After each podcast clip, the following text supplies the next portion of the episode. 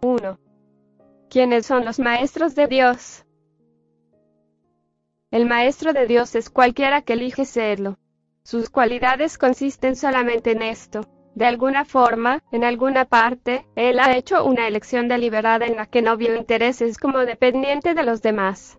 Una luz ha entrado en la oscuridad. Puede ser una sola luz, pero eso es suficiente. Él ha tenido un acuerdo con Dios aun si él no cree todavía en él. Se ha transformado en un portador de la salvación.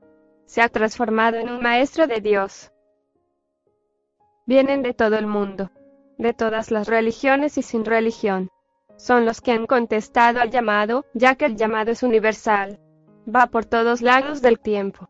Pide a los maestros que hablen de él y rediman al mundo. Muchos lo oyen, pero pocos contestarán. Todavía es asunto de tiempo.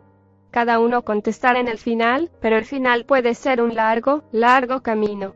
Cada uno empieza como una sola luz, pero con el llamado en su centro, es una luz que no puede ser limitada y cada uno ahorra miles de años de tiempo como el mundo lo juzga. Para el llamado mismo, el tiempo no tiene significado. Existe un curso para cada maestro de Dios. La forma del curso varía grandemente, como también para los auxiliadores involucrados en la enseñanza particular. Pero el contenido del curso nunca cambia. Su tema central es, el Hijo de Dios no tiene culpa y en su inocencia está su salvación. Puede ser enseñado por acciones o pensamientos, con palabras o silenciosamente, en cualquier lengua o sin lenguaje, en cualquier lugar, tiempo y forma. No importa quién era el maestro antes de haber oído el llamado, se ha vuelto un salvador por su respuesta. Él ha visto a los demás como a sí mismo, ha encontrado por lo tanto su propia salvación y la salvación del mundo.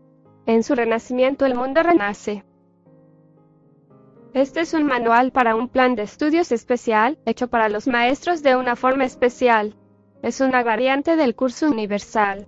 Existen muchas miles de otras formas, todas con el mismo resultado, simplemente ahorran tiempo y es el tiempo que transcurre cansadamente. El mundo está muy fatigado ahora, está viejo, gastado y sin esperanza. Nunca hubo una cuestión de resultado de lo que puede cambiar el deseo de Dios. Pero el tiempo con sus ilusiones de cambio y muerte, desgasta al mundo y a todas las cosas con él. Sin embargo, el tiempo tiene un final y es para traer lo que los maestros de Dios han sido designados. Ya que el tiempo está en sus manos, tal fue su elección y así se les dio.